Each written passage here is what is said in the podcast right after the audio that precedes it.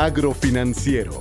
Escucha en voz de nuestros especialistas cuáles son y cómo operan los productos y servicios de FIRA para productores, empresas e intermediarios financieros en el sector agroalimentario.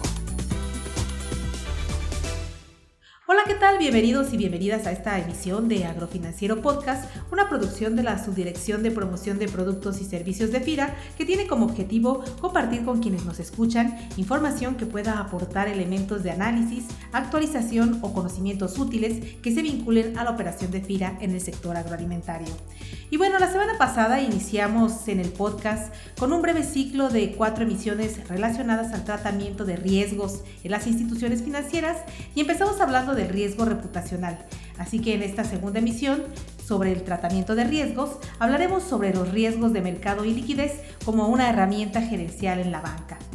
De esta manera saludo con mucho gusto a nuestro especialista invitado, el maestro Enrique Navarrete Pedraza, matemático, economista y consultor de derivados, riesgos financieros y modelos de optimización y simulación, quien hace apenas un par de meses impartió para los socios de la ALIDE, la Asociación Latinoamericana de Instituciones Financieras para el Desarrollo, un seminario denominado Taller Internacional de Riesgos de Mercado y Liquidez Maestro Enrique Navarrete Pedraza, bienvenido a esta herramienta de comunicación de FIRA. Muchas gracias a usted por la cordial invitación. Maestro, para quienes no somos matemáticos, pero sí conocemos y reconocemos la importancia de la aplicación de esta ciencia en las entidades financieras, quizá podemos empezar identificando qué hace y por qué es importante en las instituciones financieras que otorgan créditos el contar con un área de operación y gestión de riesgos de mercado y liquidez. Bueno, yo generalmente lo que hago son modelos de posibles pérdidas para establecer el nivel de provisiones y capital que requieren las entidades para afrontar posibles pérdidas crediticias de un modo similar a como lo tienen que hacer también las áreas de seguros. En cuanto a riesgo de mercado, estamos hablando ahí de lo que es riesgo de precios, riesgo de tasa de interés y de tipo de cambio. En tasa de interés hay dos tipos de riesgo. Uno es al renovar productos, por ejemplo, los créditos. ¿Qué va a pasar con el margen financiero de la entidad? Si se está cerrando el margen porque estamos dando los créditos a tasas más bajas o si está aumentando, qué es lo que pasa con la rentabilidad. Pero más importante está el riesgo de valor patrimonial. Esto quiere decir, ¿qué pasa con los créditos ya otorgados? Si suben las tasas de este momento, esos créditos se quedaron a tasas desfavorables o fuera de mercado. Entonces, ¿cuánto pueden perder de valor esa cartera por el hecho de haber quedado a tasas fuera de mercado? Entonces, ahí estaríamos midiendo cuánto se pierde en la cartera y si se tuviera que vender, cuánto sería la pérdida en el patrimonio. También se miden los portafolios de inversión, cuál es el riesgo, qué tan diversificados están. Y en el tipo de cambio, por ejemplo, qué pasa si la entidad tiene obligaciones con organismos multinacionales en otra divisa. ¿Qué pasa si aumenta el tipo de cambio? ¿Qué pudiera pasar en ese sentido?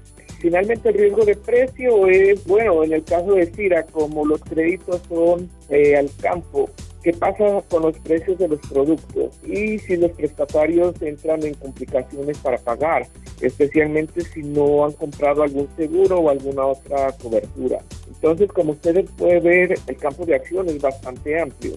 En muchas entidades financieras, incluyendo AFIRA, organizacionalmente se suele establecer una unidad de riesgos encargada de la operación y la gestión de todos los riesgos y a la par o al mismo nivel otra área de control interno y otra más de auditoría.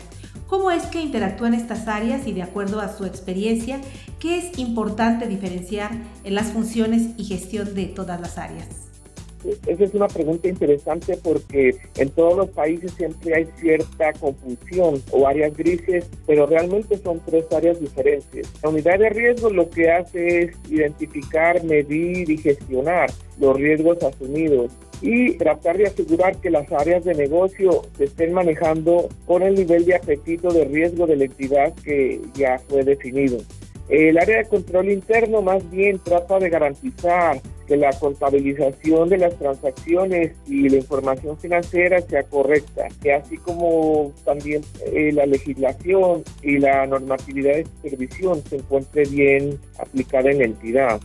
Por otro lado, el área de auditoría verifica que se han cumplido los controles establecidos por la entidad. que la información suministrada por control interno es correcta y asimismo que los sistemas de gestión de riesgos se encuentren funcionando y que se estén llevando a cabo todas las recomendaciones tomadas en los comités de riesgo. Por eso uno puede ver que estas tres áreas, tanto la unidad de riesgos, el área de control interno y la de auditoría, tienen que ser independientes de las áreas de negocio. ¿Cuáles considera que son los principales indicadores o los más importantes en la gestión de riesgo de mercado y liquidez que deben establecerse o que se deben monitorear en las entidades financieras? En este caso entidades de fomento como FIRA, y qué relación tienen estos indicadores con la permanencia y la salud financiera de la entidad. Bueno, aquí cabe decir que antes de hablar indicadores, hay cabe diferenciar lo que son modelos regulatorios, que son los obligatorios que tiene que seguir la entidad, y modelos internos, que básicamente eh, están atados a la buena gestión y no solamente es por cumplir un modelo regulatorio. En estos modelos internos, generalmente los indicadores que se ven son en lo que es tasa de interés, el margen financiero en riesgo, el valor patrimonial en riesgo, que básicamente es cuidar el margen que no se deteriore ni el valor patrimonial. En liquidez en riesgo, la idea es que los activos líquidos de la entidad vayan cubriendo todas las salidas en diferentes bandas de tiempo. Y aquí, bueno, esta parte es un poco técnica porque hablamos siempre de niveles de confianza, ya que todas estas entradas y salidas de plata son con probabilidades. Y por supuesto, antes de que se lleguen a incumplir estos indicadores, lo importante es establecer un sistema de límites de alerta. Por ejemplo, cuando las obligaciones financieras ya se estén comiendo cierto porcentaje de los activos líquidos de la entidad y obviamente no esperar a que se los coman todos.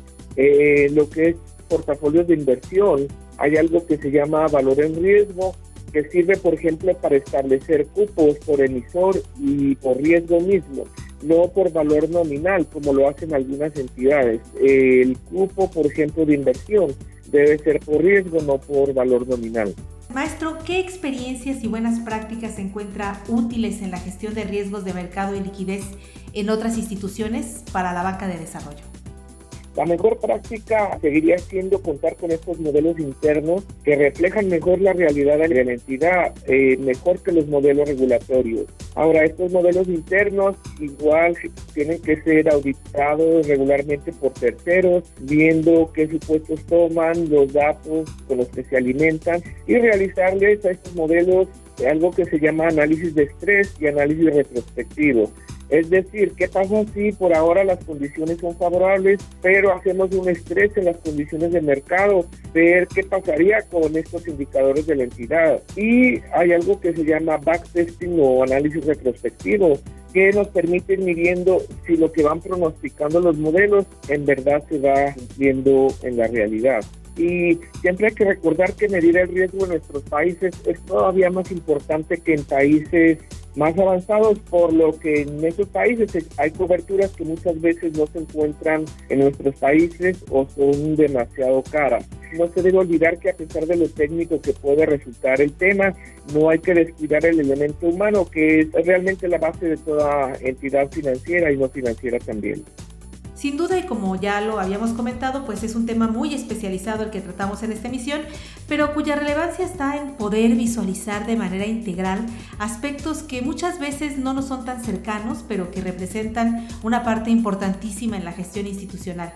Maestro Enrique Navarrete, consultor de derivados, riesgos financieros y modelos de optimización y simulación, muchísimas gracias por haber compartido con nosotros su experiencia en este tema. Claro que sí, eh, gracias. Yo tuve la oportunidad de estar por allá dando una capacitación hace ya como unos 10 años y sí, estoy muy complacido con su entidad por el profesionalismo que hay ahí en FIRA y, el personal también de la entidad. Muchas gracias. Maestro, si tuviera algún correo electrónico, algún dato que nuestros compañeros que nos escuchan pudieran obtener para cualquier duda o comentario. Sí, claro que sí, sería enrique.navarrete con una sola t, punto p, arroba gmail.com, ahí con mucho gusto responderé sus dudas. Y a todos los que nos escuchan, agradecemos igualmente su atención y los invitamos a que se comuniquen con nosotros a nuestra línea de contacto en las oficinas de FIRA en Morelia, Michoacán. Para mayor información se puede marcar también al teléfono 01800 999 3472 o a través del correo electrónico enlace arroba fira.gov.mx. Que tengan todos una excelente semana de trabajo. Hasta la próxima emisión.